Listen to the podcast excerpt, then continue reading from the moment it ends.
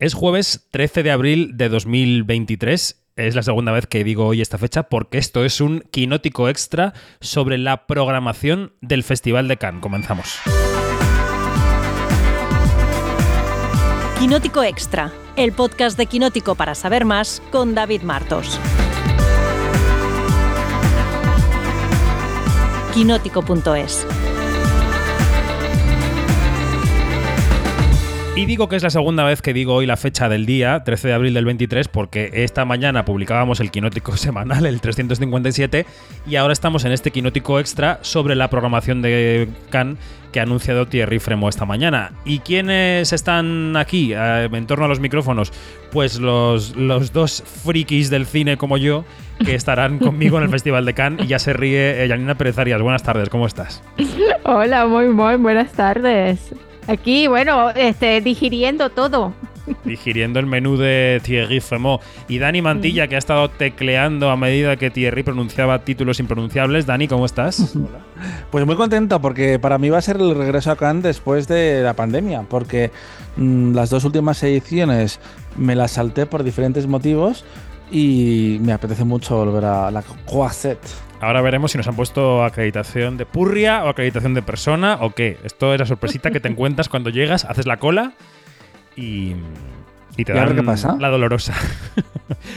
y ves si tienes pastillé o no tienes pastillé. O eres azul. Bueno. em, bueno, vamos a empezar por un- el sentimiento general, la sensación general que nos ha dejado la conferencia de prensa de esta mañana. Venga, Janina, ¿qué, qué pozo te ha dejado? ¿Qué, ¿Qué regustillo te ha dejado la rueda de prensa de esta mañana en París? Mm, bueno, vamos a comenzar con este la eh, que comenzó con, con la, introducción de y la, y, la, y la presentación en sociedad de Iris eh, Knobloch, que es la nueva presidenta del Festival de Cannes.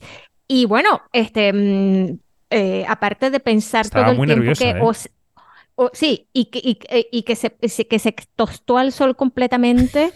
este, pues me gustó mucho este, mm, eh, su presencia allí y todo esto, mm, lo llevó muy bien. Eh, y claro, reiteró la, la, la línea del Festival de Cannes, que es lo de la vuelta a las salas de cine, que se llenen las salas de cine y, y el cine como, como la experiencia, ¿no? Subrayado como la experiencia. Eso de verdad que, mm, que, bueno, que abre una nueva era en la historia de, de este festival. Vamos a ver cómo se desarrollan los, cómo se desarrollan los acontecimientos. Y bueno, este, esa fue como que la primera impresión, una buena impresión de, esta, de esta mujer aquí. eh, por primera vez en la historia de- del festival que, asume la presidencia una mujer y esa es eh, Iris eh. En este quinótico extra vamos a ir escuchando pequeños fragmentos de esa rueda de prensa. Eh, ya que has mencionado su alegato en favor del cine, eh, bueno, qui- quiero poner ese fragmento de su discurso, lo vamos a oír en francés, aunque luego lo traduciremos un poco para los que como yo no sabemos francés. Eh, ella, digamos que ha sido una rueda de prensa un poco de victoria, ¿no? El, el Festival de Cannes sale victorioso de la batalla de la pandemia y dice, ya ningún estudio de Hollywood ya se han olvidado de los estrenos justo en plataforma el día que salen en cines. Esto viene a decir, hemos ganado la J'ai batalla. pris mes fonctions à un moment pour moi qui est particulièrement enthousiasmant. Un moment de réamour pour le cinéma. Les films sont de retour en salle et surtout le public est de retour en salle. Les cinéastes, les auteurs, les artistes et le professionnel sont tous d'accord. Rien ne peut remplacer l'événement culturel que représente une sortie en salle d'un film. Les studios ont abandonné toute forme de day and date. Les films ne sortent plus simultanément en salle et en streaming. Et vous l'avez tous vu, euh, euh, plusieurs plateformes ont annoncé euh, des investissements importants dans la production de films destinés d'abord à une sortie en salle. C'est pour moi comme si cette multiplication des, des écrans individuels a juste renforcé le désir d'une expérience partagé dans une salle obscure. Et l'expérience du cinéma pur et irremplaçable. Y es un poco así, ¿no, Dani? O sea, ella en ese discurso del Back to the Future, volvemos a las salas, la gente está volviendo, se ha demostrado que, no, que teníamos razón, ¿no? Ha venido a decir. Y además eh, se ha puesto una medallita porque ha venido a decir que el Festival de Cannes puede estar orgulloso de haber estado siempre al lado de los directores y de las salas de cine. También ha hecho suyo, recordemos, el éxito un poco de películas como eh, Asbestas, Top Gun, Elvis, eh, Conspiración en el Cairo, que llega a los cines esta misma semana, y, hubo incluso mención a los Goya. Sí, mencionó los Goya. Claro, para ellos Sorogoyen se ha convertido en un símbolo porque lo pusieron ahí en Camp Premier y ganó el César y ha ganado los Goya. Eh, y hubo también, por cierto, y ya pasó a Thierry Fremont, aunque luego si queréis volver a Iris Knobloch podemos volver, esta mención a Carlos Saura. Moi, saluer euh, Pierre Lescure et Gilles Jacob euh, euh, en ce moment qui nous permet de nous retrouver tous, comme chaque année.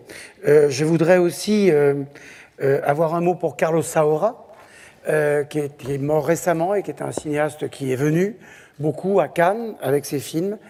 Que a mí, me ha, la verdad, me ha reconfortado, ¿no? Eh, chicos, escuchar a Thierry hablar de Saura, que estuvo presente, eh, ha estado, está muy presente en la historia del festival. Absolutamente. Lo que nos ha faltado después, pero no vamos a abrir ese melón todavía, es que eh, cojan a otro de nuestros grandes directores y le lleven a la sección que quizás merecía su, su regreso. Pero bueno, por lo menos se han acordado de Saura, que es algo que no hicieron los Oscar. Y es un, él es un director que además fue premiado en Cannes a lo largo de su carrera, aunque Berlín siempre fue el lugar donde apostaron más, más por él. Pero es, es, bonito que el cine español haya aparecido tanto, en, eh, sobre todo en los primeros minutos de este anuncio de Cannes. Y luego no, luego desaparece. Luego, luego menos, luego menos. eh, bueno, hablemos de las películas, porque, bueno, primero del panorama general, porque Yanni ha dicho Fremont que han visto unas 2.000 películas ha venido a decir, oye, aquí hay oportunidad para todo el mundo, lo vemos todo. Otra cosa es que elijamos a los de siempre.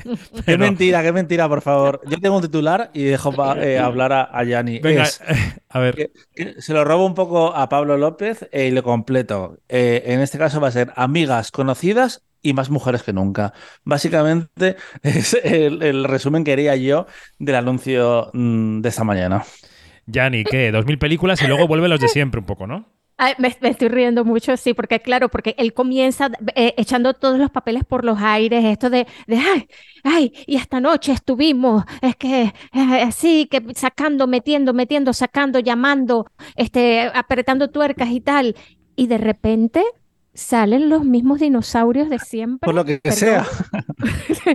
este, oye, eh, hola, eh, ¿dónde están las otras eh, 2.500 que viste? Eh, no sé. Eh, siempre va a ser como que un, un gran misterio de, de, cómo es esto. Pero, pero, pero tal como ha titulado Dani en su fantástica, fantástica crónica sobre, sobre Cannes. Ajá, sí. El Festival de Cannes toma nota de las críticas y hace historia seleccionando a un tercio de directores en la competición. ¡Pam, pam! Contra. Esto es buenísimo.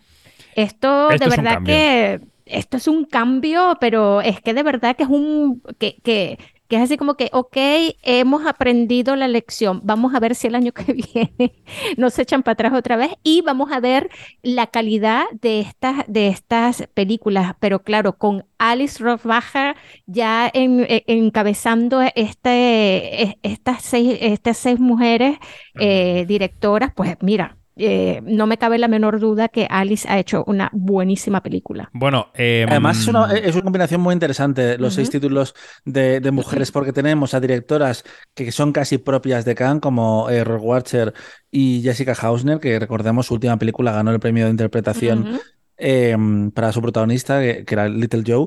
Y Roy Watcher ganó el Gran Premio del Jurado con El País de las Maravillas y guion con Lázaro Felice, que además todos nos quedamos un poco con la sensación de que era poco premio para la sensación que había causado en la película. De repente también tenemos a una veterana como Catherine Breillat, un, eh, un, símbolo feminista en Francia que acaba de dirigir su primera película en más de una década. Que es una versión la, de Queen of Hearts, ¿no? Lo de Catherine Breillat, he leído. Ay, ¿la danesa? Sí. Que, pues qué raro que coja un remake, pero claro, es el nombre realmente lo, lo que han apostado Khan. Y ojo, el nombre de eh, Ramata Tulaye Sai, que es la única debutante de la sección oficial. Pero es una debutante con bastante, con bastante background, porque ha, ha sido eh, guionista de películas que han sonado bastante. Como por ejemplo, porque yo no la tengo ubicada. Igual, igual te he hecho la- aquí la trampa, ¿eh? Sí, sí, sí, sí. sí. Esto nunca Sí, se hace en un podcast. Cierto, no pasa nada. Habla un momento y yo esto te lo, te lo arreglo, pero en un No, no, no, pero es que de verdad es, es bastante interesante porque, porque Ramata ha estado, perdona, ay, es que estoy, de verdad que, me, que se me va la cosa. Ramata es, es más conocida como, bueno, como, como, como eh, guionista y está detrás de dos títulos que han sonado bastante, que son Sibel, que es una película del 2018, y Notre Dame du Nil, eh, que es del 2019. Ella estuvo en, la, en el desarrollo de los dos guiones. Este, Sibel es una película em, que, tu- que ha tenido bastantes buenos resultados a nivel de, de crítica y esto, de Guillem Givanotti y Sagla Sensirci. Eh, mira, que lo dije malísimo, pero bueno, eso no importa. Y la otra película que, que tiene una pintaza que no la vi en su momento y que donde Ramata también participa en el, en el desarrollo del, grio- del, del guion, que es Notre Dame du Nil, es de Atik Rahimi del Ujú. 2019. Bueno, Mira, eh, soy muy mala persona porque Janina ha dicho algo muy bonito sobre eh, mi artículo y yo le he tirado a los caballos al barro. haciéndole esa pregunta. pero Exactamente. vamos. ¿Pero por qué? La he contestado.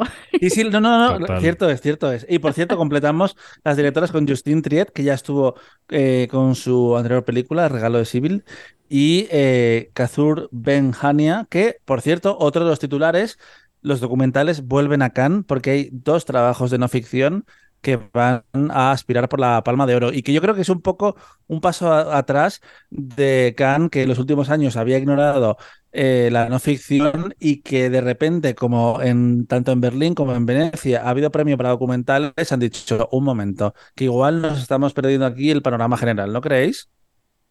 Puede ser, Es sí, cierto. puede ser. Yo, em, yo fíjate que lo que destaco más es que han abierto un pelín, eh, o sea, en las caras nuevas han abierto un pelín el foco geográfico, ¿no? Y que han diseminado un poco más la selección. Eh, directora senegalesa, directora tunecina, bueno.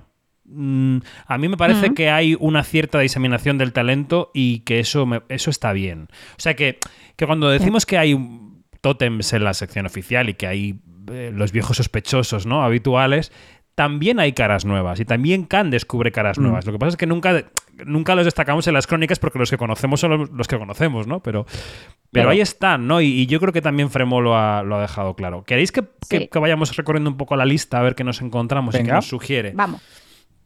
Hemos eh, hablado de eh, Club Zero, de Jessica Hausner, que tendrá distribución en España con Karma Films. Podemos luego repasar, si queréis, cuántas de estas películas tienen distribución en, España, porque es verdad que, como contamos ya en Berlín, ha habido muchas compras previas al Festival de Cannes y muchas películas ya tienen eh, casa en nuestro país y se van a poder ver en los cines.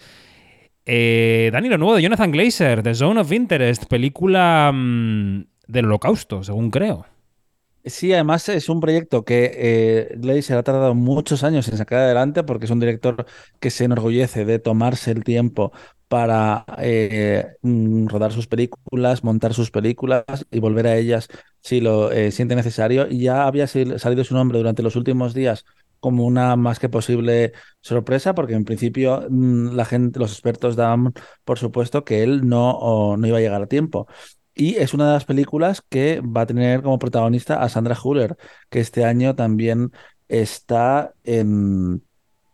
Era la protagonista de Tony Herman. ¿no? Sandra Huller. Es la protagonista Es la de Tony protagonista Erdmann, de Tony Herman. sí. Y también está de protagonista en la película de Justin Treat, Anatomía de una shoot, que no sé qué lo que es una shoot, la verdad. Pues es que no se pueden decir cosas que no sepamos en los podcasts, porque nos dejamos vendidos. Hay que, hay que callarse los errores, que parezca que Hay son elipsis interesantes. Pues mientras, mientras lo buscas en Google Translator, yo sigo con la, con la lista. Eh, había, eh, tenemos un grupo de Equinótico, eh, tenemos varios, pero bueno, en uno había quien bromeaba diciendo que, que entre los habituales están siempre los Darden y que qué raro que no tengan película este año. Y yo decía, bueno, pero está Aki Kaurismaki, que tiene Fallen Leaves. ¿Tú eres de Kaurismaki? Eh, Janina, ¿te gusta su cine? Chico, mira, a mí Ari Kaurismäki me parece, me parece un, director este, que, siempre mantiene como una línea. A ver, eh, para hacer la respuesta más corta, sí, me gusta, ¿sí? Este, a mí me encantó Le Havre, me, me encantó, que es una película del 2011. eh, me encanta, me, me gusta mucho ese, ese ritmo reposado de él, ¿no? Este, también eh, El hombre sin, el hombre sin, sin pasado, creo que se llamaba aquella película. O sea, eh, me parece que es un tipo bastante interesante, que es un personajito. eh, este, el- la que puedo contar más de, de este personajito es Marta Balaga, que lo he entrevistado varias veces y cada vez que lo entrevista, pues le saca, pues le, le saca la chicha o le saca mucha Yo chicha también lo he a entrevistado, Aki Kaurismäki. Nunca sobrio. Él, digo. Eh, exacto, exacto. Y que él se quedó a las puertas de la Palma de Oro hace 20 años con Un hombre sin pasado, se quedó eh, con el Gran Premio del Jurado. Veremos también su, su primera película en varios años. Sí. Bueno, Ay, ¿sabes la otra película que me encanta de él? Eh, El otro lado de la, de la esperanza, creo que se llamaba. Esa también es una película fantástica. Y bueno, vamos a ver qué, qué ha hecho con esta nueva película que, que no sabemos muy bien por dónde van los Mm. tiros. Hojas eh, caídas, pero Fallen bueno. Leaves. Eh, por cierto, el equipo de prensa de la película en España, eh, un saludo, Nadia López, dice en su mail, en el que traduce eh, la anatomía de un shoot, que es anatomía de una caída. Ah, eh, eh, sí, lo he visto, lo he visto. Tiene título en español ya la película, la película de Justin Ah. Triet. Eh, bueno, Asteroid City de Wes Anderson, película rodada en Chinchón. Esperábamos que esto estuviera en competición. Ay, chica, qué pesada eres, Wes Anderson. Eso es lo que tengo que decir. Eh, porque si al menos fuéramos a ver eh, Madrid o Chinchón, genial, pero es que ni siquiera, porque eso va a parecer eh, mm, la. América de los años 50.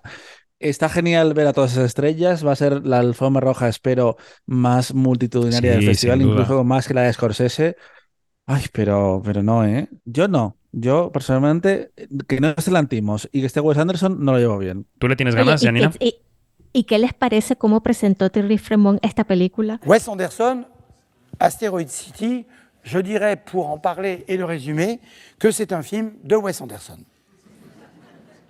Pues, ¿qué le puedo decir? Es una película de Wes Anderson. Y ahí, punto. Pues se sí, acabó. pues sí, sí, sí, sí.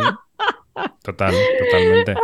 No, a mí, a mí Wes Anderson me gusta mucho, sí. Sí. De hecho, esto, eh, eh, lo que dijo me recordó a una eh, crítica de la compañera eh, Luisa de Cartelera, que cuando se estrenó Crónica Francesa, su titular fue La Crónica Fra- Francesa, dos puntos, sin duda, una película de Wes Anderson.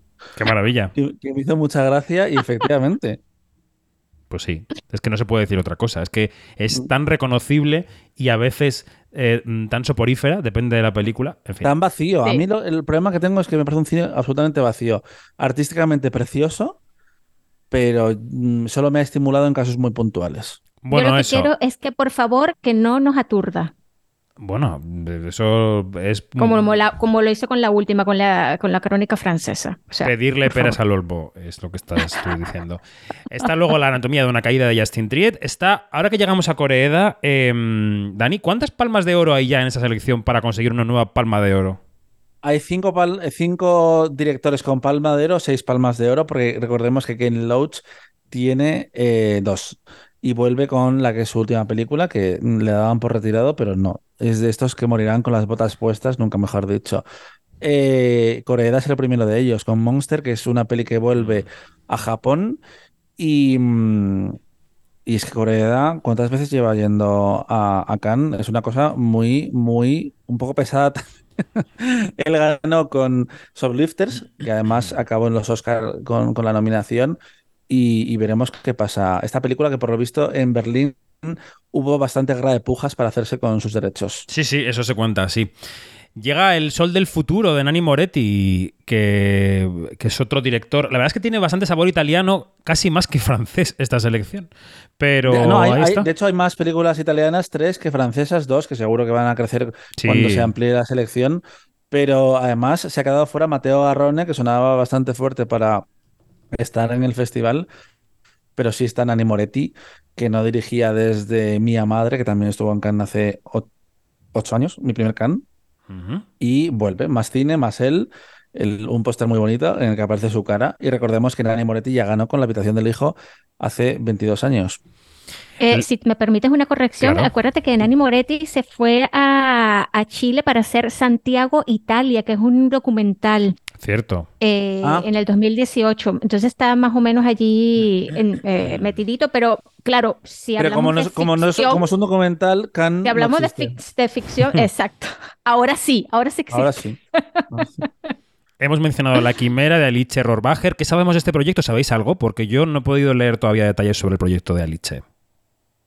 Sabemos que está su hermana Alba y que Josh Connor es el protagonista, que de verdad este chico está en todas partes y Sí. es una superestrella y completa el triángulo protagonista eh, Isabella Rossellini, lo cual también seguro que es interesante para Cannes. Es una película que está ambientada en la campiña toscana y que se centra en el tema del saqueo ar- arqueológico y la venta lícita de artefactos. Ajá. Otra palma de oro, otro empalmado de la lista es eh, Nuri Bilge, Ceylan, el director turco que ganó la palma de oro en 2014 por Winter Sleep. Eh, luego volvió con El Peral Salvaje, si no me equivoco. Y trae About Dry Grasses, que es como sobre las hierbas secas, en torno Sí. a- acerca de... Mm. Esta es la historia de un joven maestro que espera ser designado para Estambul después de cumplir su servicio obligatorio en un pequeño pueblo, vamos, en el ejército, y que después de esperar durante mucho tiempo pierde toda la esperanza de escapar a una vida gris. Hasta que de repente, pues pasan cositas que veremos. Me encanta el servicio de lectura de sinopsis de Dani Mantilla. A ver, Así y es. esperemos, y esperemos que en este que pasen cositas, que no se pasen tres horas de las cositas, porque eh, Ceylan siempre nos hace unas películas muy bonitas, pero larguísimas. Y ese va a ser uno de los temas que vamos a tocar de las películas que duran más de tres horas. ¿Cuántas películas van a durar más de tres horas? Vamos a ver. Eh, Winter Pues- Sleep, yo la vi en San Sebastián y estoy muy orgulloso de no dormirme porque fue el último día que tu- la pusieron por la tarde y el último día, y eran tres horas y media de película. Yo me dormí en Winter Sleep en Cannes. Le hiciste Lo honor tengo a que su reconocer. nombre. Sí, sí, sí, era un pase de esos que antes se podía entrar a la sala Lumière en el pase de después de comer sin tener que vestirte de gala. Esto, claro, hace ya nueve años. Y, mm, y fue una siesta, la verdad, tengo que reconocerlo. Luego la he visto y me ha gustado mucho la película, que la he visto en su integridad, pero, me do- pero yo tengo dos grandes sueños en Cannes. Uno es este, tengo que decir. ¿Y el Eh, otro?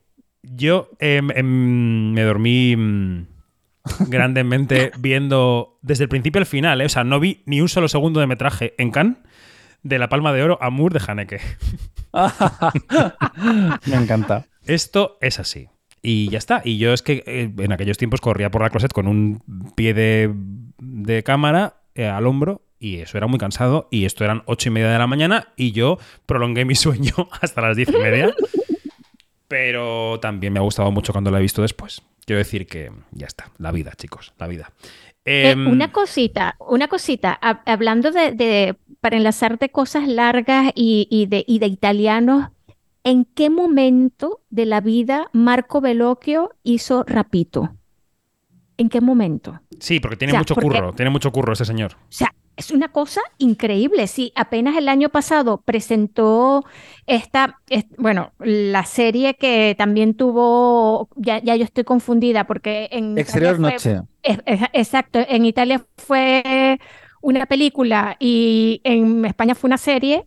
Este, pues mira, eh, mm, no sé en qué momento este señor hizo esta película. Mira, lloramos un poco porque eh, nos han mandado a Víctor Erice a, a Premier, pero ojo que de ocho películas que se proyectaron el año pasado, que nos parecía una sección inventada para meter más títulos, eh, de los ocho Mm. salieron Asbestas, que arrasó en los Goya, La Noche del 12, que triunfó también con mucha distancia en los César, y Exterior Noche, que es la favorita de los David y Donatello. Totalmente. Siendo una serie mm, que no sé si, si pasa por película en los David de Donatello, igual que ha habido polémica con la serie de Max, de HBO Max, que Thierry Fremont ha llamado película en la rueda de prensa, se ha liado parda, pero no, parece ser que va a proyectarse en formato serie. Eh, la serie de, de Sam Levinson.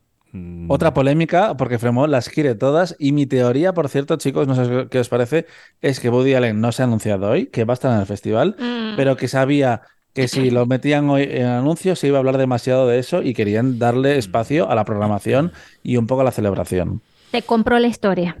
Bueno, la cuota francesa sigue con el director de origen vietnamita Tran An Hung, con La pasión de Dodin Buffon. eh, porque de L'été dernier de Catherine Breillat ya hemos hablado, que es ese remake de Queen of Hearts. Eh, Marco Bellocchio, May December de Todd Haynes. ¿Esto os apetece? Esto apetece mucho. Por favor, claro. ¿Qué pregunta es esa? Es la primera vez en pantalla de Julianne Moore y de mm, Natalie Portman, pero que Julianne Moore es eh, actriz Juntas, fetiche. queremos decir, juntas. Juntas, juntas, sí, sí. No, no- no son dos pequeñas debutantes, eh, pero es la, la primera vez que, que ya están juntas y Julianne Moore vuelve como su director de Safe, una de las su, su debut eh, precisamente, y también de Lejos del Cielo, esa obra maestra. Y es una película muy curiosa porque es eh, una, una pareja, eh, un matrimonio que intenta superar eh, cuando eh, tuvieron la visita de una estrella de cine que quería, quiso investigarles. No, perdón, he mezclado. No, no, no. Eh, 20 años después de una historia real, eh, un matrimonio tiene que lidiar con la, eh, la, la visita de una estrella de cine que quiere contar su historia a una película. He mezclado ahí los tiempos, los tiempos. O sea, es metacine esto de May December. Es metacine. Atención al brasileño de origen argelino Karim Ainus, que tiene una película que se llama Firebrand y que tiene también muchas estrellas, ¿eh? porque está Alicia Vikander, está Jude Law, Sam Riley. Eh, y es un. em, en la definición de la película está Horror Historical Drama. Sí. Vaya es que además Alicia Vikander hace de una reina de Catherine Parr. Y eh, bueno, de una reina no, de, la- de una de las mujeres de Enrique VIII, que es Jude Law. VIII, que sabemos cómo se las gastaba. Pero claro, Enrique VIII, horror y drama, y Alicia Vikander y Jude Law, yo compro. Totalmente. No sé A lo ver, que es, sí, pero eh, compro. Esta, esta, esta película, que es la primera película que hace, que hace Karim en, en inglés, este, está basada en la novela Queen's Gambit de Elizabeth Fremantle y adivinen quién escribió el guion de esta película. Las monstruas de Killing Eve, las ¿Ah? hermanitas Ashworth. Ah, ni idea. Que por Pues cierto, Mm. el director eh, eh, Ainuz, eh, salió muy reforzado hace unos años, en 2019, de una cierta mirada donde se proyectó La vida invisible de Eurídice Guzmán. Sí, Totalmente. exactamente. Eh, y si os digo que hay una película en sección oficial que habla sobre el futuro incierto de un pub en un pueblo minero de Inglaterra, ¿De quién, ¿quién puede haberla dirigido? Hello. ¿Esto qué os parece? ¿Otra palma de oro? Bueno, palmas. Eh, oh, a ver, a mí me parece bien, me parece bien, la verdad. No, no sé si estoy Tú preparado ya sabes para que esta película vas a, vas, a, vas a estar a gusto viéndola. Sí. Sí, hasta que salgas y te encuentres con periodistas españoles cínicos que critiquen eh, todo lo que hace Ken Loach, que a mí me pasó con Sorry We Miss You, que me gustó bastante, no me encantó, pero me gustó bastante. Y me encontré con gente tan cínica que era como, por favor, quiero irme de aquí. Esa fue mi experiencia en, en Cannes ese año. Es que el cinismo. Y, co- Porque- y la, la anécdota que, to- que contó Thierry Fremont, que llamó a, a Ken Loach para, para invitarlo a, a la competición y le dijo, ¿Are you sure? Claro, otro que también cogió el teléfono como mm, de manera rara fue Wim Wenders, que tiene dos películas, una en competición y otra fuera de competición, ¿no? Wim Wenders tiene La, Perfect la Days. gente se, se niega a retirarse. No, no, y además, y dice, ha dicho Wim Wenders, por lo visto, lo, lo contaba Fremo, dice, eh, no sé si voy a tener las fuerzas para enfrentarme con los críticos dos veces en un mismo festival, porque claro, Claro. mm, los críticos Sí, son como de, verdad son. que, de verdad que Wim Wenders, este, con todo, con toda la trayectoria artística que tiene, eh, pues últimamente ha estado en cuanto a la ficción muy de a la caída, ¿no? O sea, no ha- para no decir que no ha dado pie con bola, o sea, que no la ha pegado, este, mm, pues vamos a ver qué, mm, qué nos trae con estos dos títulos. Mm. Que por cierto, Benders es otro de los ganadores de la Palma de Oro que se llevó en el año 84 con París, Texas. Cuánto dato, madre mía. Y cerraba la competición Jeunesse, Juventud, de Wang Bing, el director chino, que es otro documental. De los dos que hay, ese es el segundo. Y Wang Bing repite también fuera de concurso, o sea que es otro de los que tiene dos películas. Sí. O sea Gente que... después de la pandemia ha dicho, "Mm, vamos a darnos prisa, no vaya a ser. Efectivamente. Efectivamente. Ay, caramba. One Bing. Bueno, eh, fuera de concurso, eh, no vamos a repasar eh, Uncertain Regard porque ya son directores que muchos de ellos se nos escapan, que iremos descubriendo. Pero sí hablemos de la sección oficial fuera de concurso. Ya habíamos hablado de la película de apertura de May Wen, de Jean Dubarry con Johnny Depp, de Indiana Jones, de Extraña Forma de Vida de Almodóvar, de Killers o de Flower Moon de Martin Scorsese. Y se han anunciado The Idol de Sam Levinson, la serie que decíamos, y Cobweb, eh, Tela de Araña de mm, Cobweb, no es, es como es telaraña, ¿no? Sí, de Kim Ji-won. Kim Ji-won, que recuerdo el año que impactó muchísimo en San Sebastián al estrenar ISO de Devil, que además fue una apuesta muy personal de Rebordinos, que era su primer año, si no me equivoco, al frente de, del Cinema al Día, y él quiso traer el cine de género también a la sección oficial que durante unos años había estado como muy acomodada en ciertos registros y dijo, no, en San Sebastián se pueden ver todo tipo de películas. Y esa en particular, en Contra el Diablo, era muy impactante. Y lo de Muy que, y lo de que Fremont ponga una serie ahí em, en el festival, bueno, provocando o qué? Pro- provocando porque, porque la producción también ha sido muy, muy, muy, muy polémica. Eh, um, HBO permitió a Sam Levinson regrabar toda la serie cuando llevaban el 80% de, del material rodado. Despidieron a la directora, eh, que era Amy Sertz, creo si, si no me equivoco eh, su nombre, y decidieron empezar de cero porque eh, um, el protagonista de Weekend, eh, Abel, eh, dijo que le parecía que la serie tenía una perspectiva demasiado femenina. Madre mía. Oh, por favor. Por favor, Sí, sí. eso Por te iba a favor. decir. Eso te iba a decir yo, por favor. Eh, si hablamos de Can Premier, tenemos que hablar, llegamos ya de eh, la película española que Thierry Fremont pronunciaba así. Fermez les yeux, cerrar los ojos de Victor Hérissé. Euh, C'est un, c'est un retour, évidemment. Victor Hérissé, qui est un personnage et un cinéaste rare dans l'histoire du cinéma mondial. Il est venu euh, plusieurs fois en compétition à Cannes. Il a été membre du jury, qui était, je crois, le jury aussi présidé par, euh, par Tim Burton, sauf erreur. Euh, et c'est un film, là aussi, sur le cinéma, comment le cinéma capte le passé, le conserve, le restitue, comment il est euh, l'un des critères et des instruments de la perpétuation de la mémoire des, des- des gens. Cerrar los ojos. Ferme les yeux. Sí, eh, nuestro mm, director, el director que pensábamos que iba a estar en competición para Palma de Oro, Víctor Erice, ha acabado en Can Premier. ¿Esto qué significa? Janina. Bueno, significa que no está en la competición, empezando por allí. ¿Por qué no está en la competición?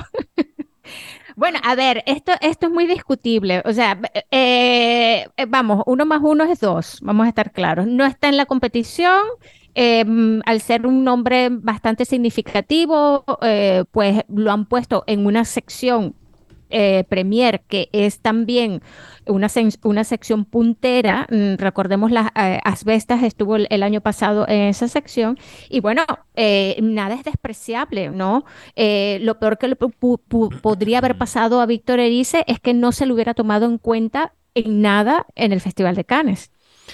Me decía una persona hace unas horas, que obviamente ya no puedo revelar, que igual que a Rodrigo Sorogoyen le elevó Can Premier, a Víctor Erice no sé si le eleva. Y yo estoy un poco de acuerdo con esto, Dani. Sí, yo también. Em, porque hubiera sido un, un- un regreso triunfal para un director que, recordemos, eh, concursó tanto con, con El Sur como con El Sol del Membrillo, que se llevó, se llevó el premio del jurado y el premio FIPRES, sí. Y es un regreso, pero es un regreso que no luce tanto, eh, si no esa competición. También es cierto que la competición te pueden dar bofetadas eh, a, mano abierta. Así que un momento dado igual dices, mira, eh, celebramos el regreso de Víctor Erice, pero tampoco le exponemos aquí a gente que, claro, es el problema, que él lleva 30 años sin dirigir y que mm, gran parte de la prensa que va a ir a Cannes eh, no sabe quién es Víctor Erice, que es fuerte decir, pero es cierto, es cierto. Eh, porque además es un director con una carrera muy especial, con solo tres títulos, Claro. y que eh, tiene culto, mucho culto en ciertos círculos, pero no es en Loach, por ejemplo. Vamos a estar Así que va a claros ser que interesante hay, ver cómo lo reciben. hay también muchos directores, bueno, quito mucho, hay ciertos directores que eh, declinan la invitación a participar en, en, una competición. Esto también hay que tomar en cuenta. Este, sí, son bichitos raros, es cierto, pero existen. ¿Qué sabemos si Víctor Erice este, dijo, mira, mm, no estoy para competición? O sea, es posible. No sé, eh, quiero, quiero poner sobre la mesa todas las posibilidades. Sí, sí, no, no lo sé, puede ser, puede ser. Puede ser, efectivamente, puede ser. Bueno, em, y nos quedan unos minutos eh, de, podcast. ¿Queréis que comentemos el cine latino o, la ausencia de mucho cine latino, Yanni? Ay, bueno, es que esto es, esto es increíble. O sea, eh, eh, por favor, cuatro nombres solamente eh, hemos escuchado esta mañana de la boca de Thierry Fremont. Dos de ellos este, están en la, en la sección Una cierta mirada, que son Felipe Galvez, el chileno, que lleva em, los colonos, y Rodrigo Moreno, que es el, mm, un director argentino bastante conocido eh, en el circuito de, festivales que lleva eh, los delincuentes. Em, y claro, em, a este, mm, en una cierta mirada, vamos a ver eh, cómo resulta eh, y vamos a ver, vamos a ver si la quincena de, cineastas, que ahora se llama así, la quincena de realizadores, ya no se llama quincena de realizadores, sino quincena de cineastas, y la semana de la crítica que tienen, que, tienen como que mucha más, mucho más amor y se declinan más por el, por el, por el cine latinoamericano, a ver si ellos cuelan otros títulos o si en, en, en un futuro cercano, en los próximos en los próximos días Terry Fremont suelta un par de títulos que, eh, que tengan que ver con, con, Latinoamérica. Los otros dos nombres que ya los hemos mencionado son Karim Karim Ainus, que está en la, en la competición, pero con una película en inglés y que no tiene nada que ver con el mundo brasilero ni con el mundo latinoamericano. Y uno de mis directores favoritos de Brasil, que es Clever Mendoza Filo, que es el director, eh, para recordarle, de, de, Acuario. Eh, Acuario, se llamó Doña Clara, exactamente. Y también eh, de, de, otra película que es un, fantástica, que se llama Bacurau, Bacurau, perdón, que fue codirigida con Juliano Dorneles y que em, ganó el Gran Premio del Jurado en el 2019, que lo compartió con Los Miserables. El, premio, el premio, ¿no? No el gran premio. El, Gran, eh, el premio del jurado. el, tercer premio, digamos, del festival. Eh, ¿Qué disgusto me llevé yo el año de mm, Doña Clara cuando no se llevó ningún premio del festival? Eso fue de verdad eh, lamentable. Sonia Braga estaba increíble y, de hecho hubo una ovación brutal. Sí, sí. Es una película maravillosa. Maravillosa, doña Clara. Pues para todos y para todas los que estáis escuchando, habéis escuchado este podcast, son una avalancha de títulos con los que seguramente no os habréis quedado, pero es un aperitivo de todo lo que iremos desgranando de aquí a, mm, al final del mes de mayo, al día 27 de mayo, sábado, cuando sabremos qué película se lleva la palma de oro. Así que, Yanni, Dani, Yanni y Dani, los gemelos Dalton del Festival de Cannes. De los festivales. Efectivamente. Gracias por todo y a descansar, que ha sido un día duro. Un abrazo enorme. Un abrazo. Hasta luego. Adiós.